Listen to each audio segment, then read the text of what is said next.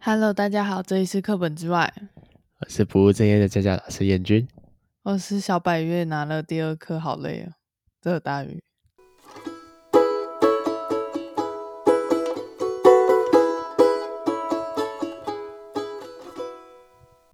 又拿第二颗哦。我我们是小百月第二颗吗？如果飞凤山算的话，好像是欸，飞凤山是吗？应该是。所以我们有一个百月跟两个小百月那你的目标是要拿两百吗？全拿， 怎么可能？我要全拿，我全都要。 好，我们今天声音应该听起来会很累，因为我们去爬了一个叫做仙山登山步道嘛，对，仙山登山步道很好玩诶，很好玩的一个步道。因为它那边就是呃算是比较陡上的石阶，然后外加需要攀，就是拉绳攀比的那一种步道，就是有一点危险，但是其实还蛮好玩，会有一种像小猴子的感觉。小朋友也可以去玩，我觉得大概小三小四就可以去爬了。因为其实我们之前遇到蛮多小朋友都是自己爬上去，然后大人不要在旁边下指导棋就好。我们遇到好多家长在旁边说：“你不可以那样子，手要抓绳子，你手不可以这样子，然后怎样怎样的。”我其实觉得小朋友好像没有很怕、欸，但是他爸妈都快吓死了。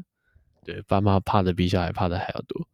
然后我觉得那时候我们就是要到那个仙山有一个三角瞭望台嘛，三角点吧，我也不太确定那名字。然后就就有一个爸爸跟哎、就有一家人，然后四个人这样子。然后爸爸就先，爸爸跟妈妈先下来，然后后来爸爸就说他要去接他小孩，然后他就说叫他女儿踩他的手下来，我就想说太危险了吧，然后他女儿马上就骂他爸说：“干嘛踩你的手？你的手又不稳。” 然后就自己踩石头下来，我不知道这件事情，因为我那时候已经爬上去了， 对啊，然后我就在下面看，就觉得很荒谬。而且踩手不止不稳，那个爸爸又撑不住，他也自以为可以，因为我觉得除了那种肌肉练到像那个超壮的那种，不然没有人撑得住。我觉得踩肩膀的话，可能还可以吧，合还合理一点点。我觉得踩手太不合理了，可是踩肩膀你又怎么下来？而且下面也没有什么可以踏得稳的地方。我就觉得你就跟他讲踩点在哪就好了。我也这么觉得。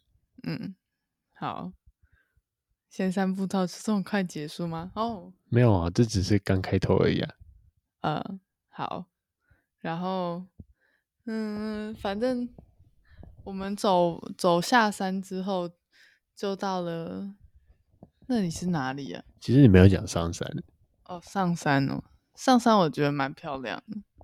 我没有，就是，嗯，我觉得它有一点像是那种很山林小径的感觉，然后这个一个人可以通过的那种石阶，我觉得蛮特别。然后另外一个我觉得特别的地方是，就中间我遇到一个很大的石头，中间有一个很窄的缝，然后我本来以为没路了，就跟燕女说：“你确定是这边吗？”然后他就是看地图，就跟我说：“对对对，就是这里。”然后我走上去才发现，石头中间有一个只有一个人可以过去的洞。很可爱，那就一线天那种，现在很像那个以前那种古币中间那个方形的孔洞，把它拉很长方形的感觉。嗯，然后我觉得最特别是，就是要到那个缝之前，要跨一个蛮大的一个阶梯，可能就接近脚要九十度这样子。然后它就有一个圆圆的，就是有人凿出一个圆圆的手柄，就很像门把圆形的那样子，然后在石头上面，就刚好可以让你实力砸上来。然后如果你去抓的话，你会发现它非常的符合人体工学。你一抓，你脚就会不自觉的踏上去，你就知道怎么走上去了。好像天生有本能的感觉。欸很棒哎，那个要磕起来应该很难磕，可能要磕个三四个小时，而且要带重工具上去。我觉得很神奇，到底是谁弄的东西？嗯，我就是说，每次在登那种登山步道，你会感受到很多那种前人种树，后人后人乘凉。很棒啊！然后通常上面都会有很多那个绳子啊、护栏啊，都在旁边，就觉得好感谢这些前辈哦。就可以让我安全一点点，虽然还是体能要好一点。特别是后段吧，后段一堆需要绳子攀岩的地方，就会感谢很多这种前辈先把绳子架好了。然后反正就一直走，一直走，就会开始就是经就是开始一些比较简单的攀绳路线。然后就越来越难，越来越难，到最后中间有个凉亭，凉亭之后就是考验的开始。我本来以为前面就已经很考验，因为其实那个前面的石阶已经蛮陡的，就以登山步道水平来说，我觉得蛮陡的。但其但有在登上，我觉得应该不会很难。就对常常登山的人就啊小 case 啊，很简单，很可爱的一座山；可对初学者可能会觉得很痛苦。尤其是一家老小的那一种，就像我跟你说的、啊，我小时候认知的爬山跟我想象中的爬山有很大的落差。怎样落差？你要不要说说看你小时候爬山的印象是什么？就假如家里说哦走啊，我们可能这个周末去爬山，那你会想到什么东西？步道，天母古道，所以就是很多很多的时间这样。差不多就是这样嘛。可是我小时候听到就说啊、爬山要手脚并用，然后一直往上爬的那种才叫爬山。我觉得是要看是谁跟我讲这句话、欸。我们家爸爸嗯，你爸有带你去爬过这种吗？对他讲完去爬山之后，我们到时候就去爬十八尖山。我是说你，你会有那个爬山要手脚并用的想象，是谁给你的？书吧，或是电视。可是如果这句话从不同人口中讲出来，我就会觉得有不一样的想法。我那时候童言无知，我那时候认知的爬山就是要爬很复杂的爬山。哦，没有，我只是觉得那时候的我有很多不同的想象，就是我知道有你说那种很难的爬山，跟我妈定义的爬山，就是就是步道。哦，那如果是第一次去爬山，就你都没有走过，你说我从来没有，我第一次去爬山吗？我不记得了，哦那我自己记得是这样子，然后就十八线山有走过的人都知道，就长长长长长长的柏油路，完全没有任何爬山的感觉。我觉得比较像践行步道那种走大安森林公园的感觉。对，比较像城市公园。嗯嗯嗯嗯，差不多。然后结果我不止走了那几年，途中还跑了三年，喜欢吗？还好啦。那时候练体能练得蛮开心。哎你要你要知道，在十八街跑步其实蛮舒服的，你要不要试试看？我们下次的体能训练就来去那边好了。哦， 我再考虑一下。大鱼自己开了一个副本，因为我们最近就想要找一些小山，然后大概路程尽量抓在三个小时内吧，慢慢练习一下自己的登山能力，从简单的开始训练。就从一些户外小高山，就是有点成就感，可以训练，然后又可以训练体能。嗯，像这一座就蛮有成就感的啊、我们上去和下来，下来有一种通体舒畅的感觉，很神奇。就很像泡完温泉那种松松的感觉，整个人都舒起来欸。然后再回程，大鱼又在后座睡着了。我也不知道为什么，就是可能那个感觉太舒服了吧。然后戴全罩安全帽，只要风镜拉下来，整个就是很安静，很像在家里的感觉。然后我就睡着了。还有音乐可以听。 对， 然后我骑台山线的时候就觉得啊，台山线骑起来好舒服哦。然后殊不知我在后面睡着。对，大鱼在后面睡觉，哎，台山骑起来真的好舒服哦。我不知道为什么第一次骑台山线有这种感觉，请等我牵车，我也想骑。谁竟然不早点签？然后还有一个小插曲，就是我们出门的前一刻，然后我们家妈妈就说：“哦，你们要去那个爬山，然后他们去哪里？”我说：“要去仙山步道啊。”哦，那你去帮我取一下仙水，我记得那边有可以取水。然后就拿了一个空桶子给我，嗯，那我就想说什么仙水啊？我也不知道，说应该有吧。他就说有了，那应该就有。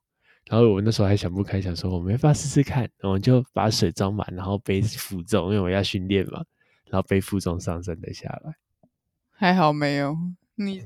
你知道我们后来上去几乎都是那种接近七十五度到九十度的峭壁， 对，好险没有背，背的应该会吸氧。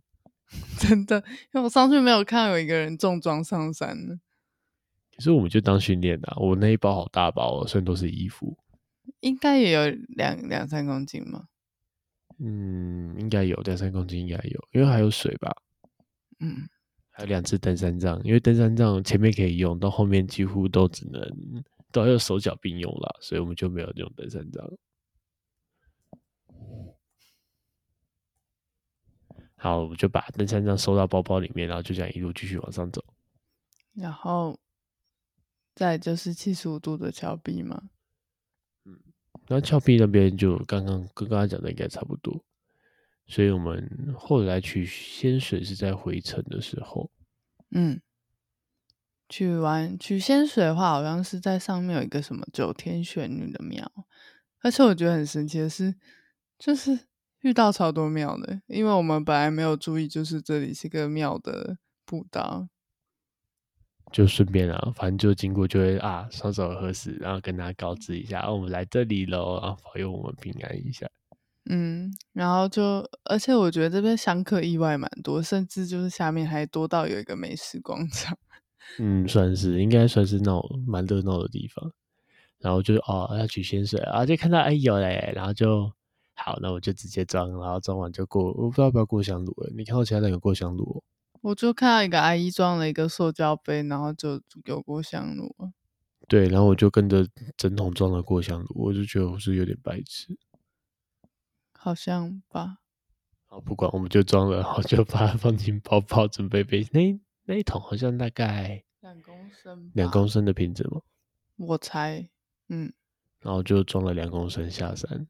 可是我觉得恐怖的是，旁边的阿姨叔叔都在比多大桶的，哎、他们装真的超大桶，我就装那种大概六七公升那种大桶装。就很像去加水站。但是你知道，这加水站从上面到诶诶下面到上面，可能要爬十十五到十分钟，就十五到二十分钟的阶梯。然后是巨大陡坡阶梯，有啊，我们下次就看到长安，就看到有一个，我觉得一个那个男生感觉是提一手五公升的，应该有吧？应该有。然后他提两桶，然后左右各一桶，他下下阶梯都有困难， 他吓到会喘，然后走到快没力。就他背十公斤的感觉。然后我们我还好，我可是我背到后段有点脚软了，因为我们才登完山，直接身体已经快虚脱的那种感觉。然后在背水下山的时候走一走脚软，我就把背包给大鱼了。嗯，那我就被吓散了。然后大鱼就说：“你是不是不行了？”所以我就说交换一下，你等下走完这个阶梯，你就有我现在的感受。来，请说你当时的感受是什么？还好啊，最好是明明就说脚有点软软的感觉，我觉得那是从我在下山的时候就有了只是背水之后就瞬间加重，对不对？明显一点，可是没有说我受不了，就是有点那种运动过度的累累的感觉。嗯，好吧。可不得不说，那个包包好棒。哦迪卡侬的，我当初买那个包包是想说当成平常办公用的包包，它就啊三十公升的登山包，反正看起来跟平常那种工作用包包也不错啊，然后也不贵，然后就这次就用到它的那个腰带跟胸带，然后把它绑起来就觉得哦好赞哦，哦我觉得那时候我背到之后有一个很大的对比，就是我本来是背一个小米的包包放 GoPro，然后因为要一直爬那个峭壁，所以我我就边爬，然后小米的包包就一直滑到我的胸口，就重心一直偏来偏去，就觉得很愤怒。然后后来背到那个迪卡侬包包，就觉得啊好多了，虽然没有很贵，但是至少还是运动品牌嘛。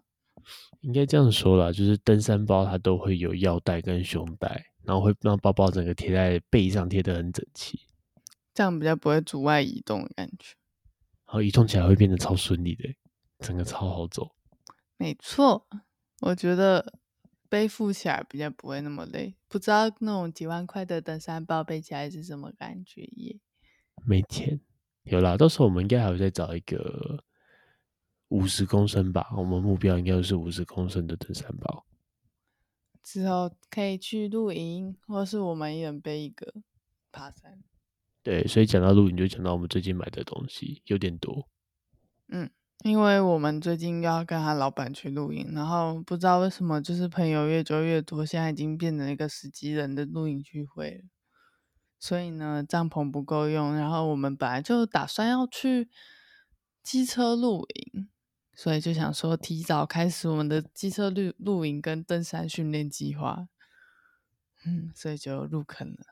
对，然后买一买买了一万出头吧，但其实说真的，我们买起来算蛮入门的，而且我们的需求就是，其实就主要是轻量化。我们可以从帐篷开始，帐篷的话，因为有老板的朋友的前车之鉴，我们知道了一个大陆的品牌叫三丰，然后 CP 值蛮高的，然后就是它专门那种很算像是登山登山帐，就我们概括一下帐篷有哪些分类好了，帐篷哪些分类？像他老板的话就是家庭露营，所以他的帐篷就是蛮重的那种，但可以很大，又可以整个人站进去。就是可以很大，整个人都可以在里面走，然后还有客厅跟四人可以睡的卧室，嗯嗯，但是呢，那颗帐篷好像二十十几二十公斤吗？有这么重吗？应该至少有七八公斤，就超重。可是那种就是很适合小朋友在露营，嗯，带小朋友去露营区露营用的那种帐篷。就很舒服。嗯，虽然我觉得其实我对我来说，帐篷不是可以完全好好休息的地方。所以就我们的需求就选，我们最后是选三人帐，虽然说是主要是我跟大鱼睡觉而已。但一般登山杖买的话，它都会就是，假如你是一个人，就买两人杖，因为它两人杖的算法是两个人躺下去刚好没空间，就是你没有办法放包包或者其他东西。有啊，我们去迪卡侬食堂那个两人帐啊， 我们两个塞进去真的是满满的。你想想，如果还要再放一个三十公升跟四十公升的背包，当棉被把它包在身上。我背啊，我背啊，好重。好了，所以就这样，我们最后选的是三人帐。你知道这样抱在身上的话会是什么结果吗？就像是一个你你老板的女儿坐在你身上，然后一个晚上，鬼压床，差不多，好恐怖哦、差不多。好，那再来帐篷讲完了，再就睡垫。睡垫的话也是，呃，应该说我们全套都是淘淘宝系列。嗯，淘宝系列很棒啊，我觉得主要是我们这一次预算没有很够，然后再来是我们不知道录就是做这件事多久，想说就先买简单的吧。但其实便宜的话，有些人会考虑迪卡侬，可是迪卡侬的话，东西就是稍微重一点，就没有那么符合我们的需求了。就我们想要在，嗯，第一行的比较像是那种露营区入门吧，可是我们想要是有点类似登山入门、登山野营入门。没错，所以要很轻，又不想要付太多 COCO 的话，淘宝的话就很多东西。可是也不是说不想花钱，因为其实花也花不少啊。可是应该说比较想要找一个 CP 值高一点的产品，然后淘宝那些 CP 值高的露营产品好多哦、多到爆炸，因为我们这样买两人份才接近一万多嘞。其实想一想是蛮划算的，一个人付五千块，别忘了，别人的一颗睡袋就要一万多块。我们一个睡袋才两千多。嗯，虽然保暖度不是到最 top 的，嗯，那我还还没讲完睡垫呢。嗯，睡垫的话，我们也是买一个叫 Natural Hike 嘛，嗯我只记得叫 NK 睡垫。就 Natural Hike 的蛋壳睡垫，那睡垫这边好像可以概括分成那种像瑜伽垫这种垫子的感觉，还有充气的。嗯，差不多就这两种吧。因为带你要轻就不可能，就是像躺在床上一样舒服。然后它有好有坏，如果是充气的话就会怕破洞，可是睡起来好像有人说比较舒服。然后蛋壳就一定相对比较薄，然后体积很大很难带，但是它有一个好处，它好像就好收纳、好整理这样。其实瑜伽垫就已经早日让你习惯了那个感觉了，biu 手一丢就铺好了。嗯，对。然后我今天跟大鱼下山的感想，好像我买的是蛋壳，因为我们两个那么累的话，应该是就是 biu 一扑死亡。我跟大鱼讲说，我们下山，然后回到家，然后在家里躺在沙发就睡着了。就跟他讲说，如果你今天是在登山，然后你要野营，然后你突然发现你还有睡垫没有吹气的话，你应该会很想死。虽然在这之前你还要搭帐篷啊，那帐篷没办法、非搭不可啊。可以用吊床。那你要那个淋雨哦，我不要你，你你睡吊床，我睡床我睡帐篷，那你还不知道搭帐篷，我自己打，你睡外面。真是。好啦，那所以我们就买蛋壳睡垫，然后上面有铝箔，我们那时候争执了一阵子。哦，对，蛋壳睡垫有分两层，应该说一层是有点像乔拼那种泡棉，然后会像是那叫什么啊，就会有一颗圆形凸凸的，有点像是那种脚底按摩的板子的那种。就是蛋壳啊，它叫蛋壳原因就是它很像放蛋放置蛋壳的那种纸板，瓦楞纸板，然后一摇一滴，一摇一滴，一摇一滴，或者脚底按摩布到那种样子就对了。然后它就有分泡棉层跟铝箔层。然后我我我跟我朋友最近都在采购就是录音相关设备，所以我就一直，他就跟我说：“哎、你知道吗？我去买那睡垫的那个店员跟我说，就是泡棉的部分要朝上睡比较暖。”然后我就觉得啊，可是我查的资料都是铝箔面要朝我自己耶，你这样讲，应该说用铝箔面那个观点来看，铝箔到底要朝下还是朝上？然后他朋友说的是，哎，他朋友遇到的店员是说啊要朝下。然后我自己以科学的观点，以我自己是一个理化老师的身份去想这件事，就没有铝箔要朝上。所以呢，要是你老板支持铝箔朝下。他说都有，他没有支持哪一个，他觉得两派理论都有，但是就试试看哪个温度比较高。所以结论是你睡得爽就好了。对，然后那个睡垫真的蛮暖的，我们就直接把它铺在那个大理石瓷砖的地板上。补习班的门口的地上， 对，我就在补习补习班门口地上就直接铺睡垫，躺在那边睡觉，很荒谬吧？很可爱，对不对？应该只有他们补习班可以做这种荒谬的事情，然后家长开门也不会觉得很奇怪。然后就算是我们老板家就哦，你们你们买什么新东西？哦，睡垫哦，哦，然后躺啊，没差。我也要躺。哦，反正然后再就是睡袋了吧。嗯，睡袋他其实今天早上才到、哎，我们买的哦，睡袋有分两种，一种是信封型，就可以像棉被一样打开，也可以拉起来，一个人就是像是毛毛虫一样。因为我小时候在幼儿园的时候有一个睡袋，对，就是幼儿园那种睡袋叫信封型的。然后另外一种就是木乃伊，顾名思义就是把你包的跟木乃伊一样，就头头都包紧紧，就不会那个。你只剩一个头露出来，跟法老王没两样。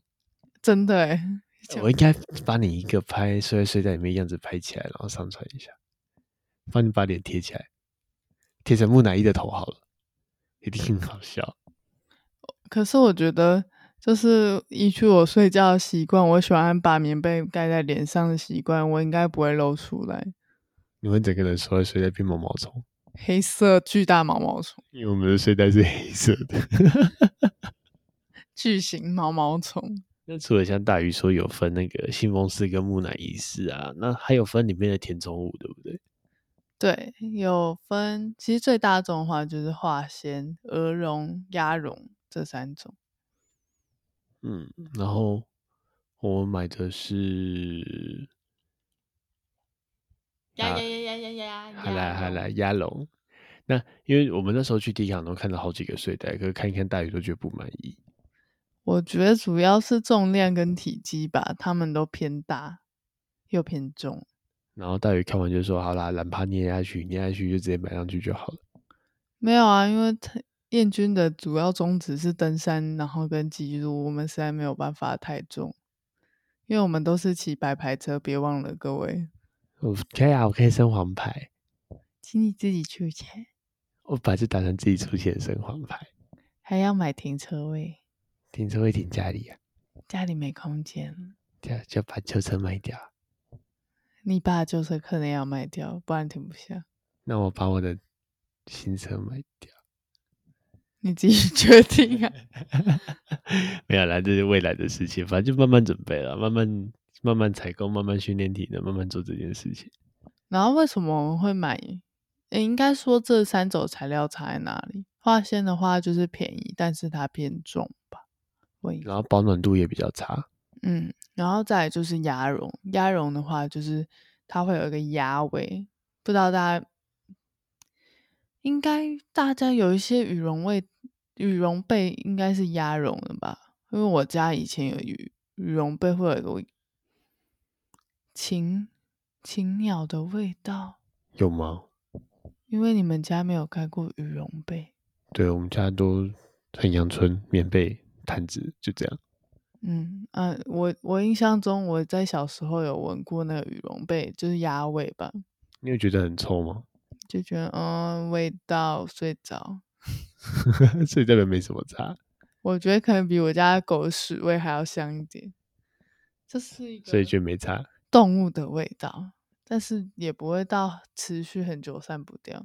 所以我会觉得，如果你只是想要，嗯，睡得舒服，不想要太贵，觉得啊 CP 值高一点，然后你可以接受有味道的话，就买哦鸭绒就好。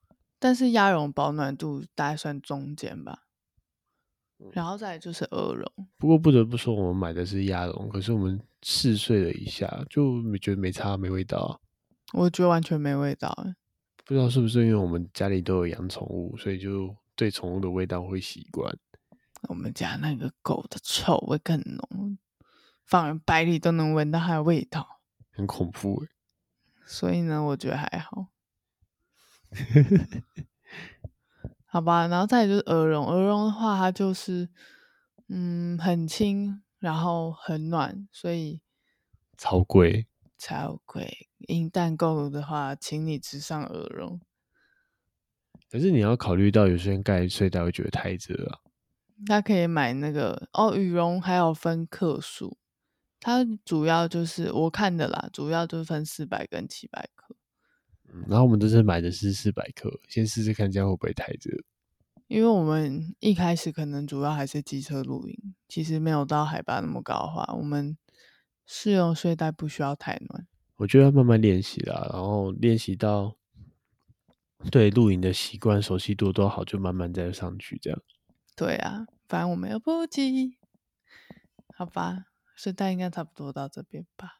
嗯嗯哦，别忘了，呃，不不，还想说一下，我们睡袋只有几百克哦。我另外一个朋友是买化纤的，化纤它那一颗跟我们试用的保暖纸温度差不多，但是就是比我们重两倍，然后价钱呢？差一样哦。对，所以淘宝很棒吧？我爱淘宝，淘宝爱我，不对啊，我们买的是虾皮的，没关系，我还是有让台湾人赚钱呢、哦，就是有人有经手费用，可是我因为我们去看一下那个运费，其实差没有差太多，觉得啊，给别人赚吧。好啦，告诉大家，如果你要买的话，我觉得直接上网团购好像比较便宜。哦，也可以，因为他们就直接集运过来啊，就把运费摊掉。不不不是，你买多可以跟掌柜谈价钱。哦，好恐怖哦、哎哎哎，就我们来讲一下，最后总结一下，讲一下我买的是分别是哪些嘛，可以让大家参考一下。呃，我们买的是黑冰的 B 四百睡袋，然后我们两个身高都一七二左右，一七二、一七三，所以买的是 M 号的，因为 M 号他说一七五刚好，我们自己睡起来觉得蛮刚好。哦，因为我们两个都习惯卷曲睡姿，我们不太会被巨大的大大字型嘛。嗯，应该是而且就算想要大的话，我主要是想要就是弯起来，就你想要左翻右翻还是可以，就是像虫一样。嗯，然后再来就是睡垫，就是那个 Natural Hike 的睡垫，好像是一九年版吧，就比较薄的那个版本。呃，一点八公分的版本，嗯，然后我们自己试睡一下，放在大理石地板，躺在上面不会冰，不像瑜伽垫会有那个冰阴冰的那个感觉，隐隐的传过来。然后我们两个是就是可以接受睡很硬的地方，所以我们就不会觉得不够软，不会像床上也没关系。就需求不会到需要充气睡垫，对不对了？嗯，我我想是吧？对我还没还没有就是带出去睡过，不太确定。对，再试试看。然后再来就是帐篷，帐篷的话是买三丰的晴空三人帐，绿色的。对，绿色的。然后它有分两个材质，一个是二十五 T 跟十五 D 嘛。十五 D 跟二一零 T，哦，它好像是差别在它的布料分别是什么。然后我买十五 D 是比较薄一点，比较轻一点。轻薄。然后我记得轻薄，但没有那么奶油。然后他们有些人是觉得差不多了，然后十五 D 的价位也比较高一点点，我忘记贵多少，可能五百一千，好像有贵五百到一千块有，可是它重量差蛮多的。我忘记差多少。但我们买那种中大，就是含袋子跟地垫，我记得好像是二点三公斤。嗯，所以就等它到货再看看啦。虽然说现在好像还没出货呢，你要不要等等问一下？好啊，你好像要问一下。嗯，就这样了，这集拜。讲了从登山讲到露营，讲了三十分钟，好久、哦。啊，那影片难产中，拜拜，呵呵。对，我们现在所有的影片都还在大鱼的手上，都没有半只出现呢，包含上次去鱼岛那一只。拜拜，晚安。好，拜拜。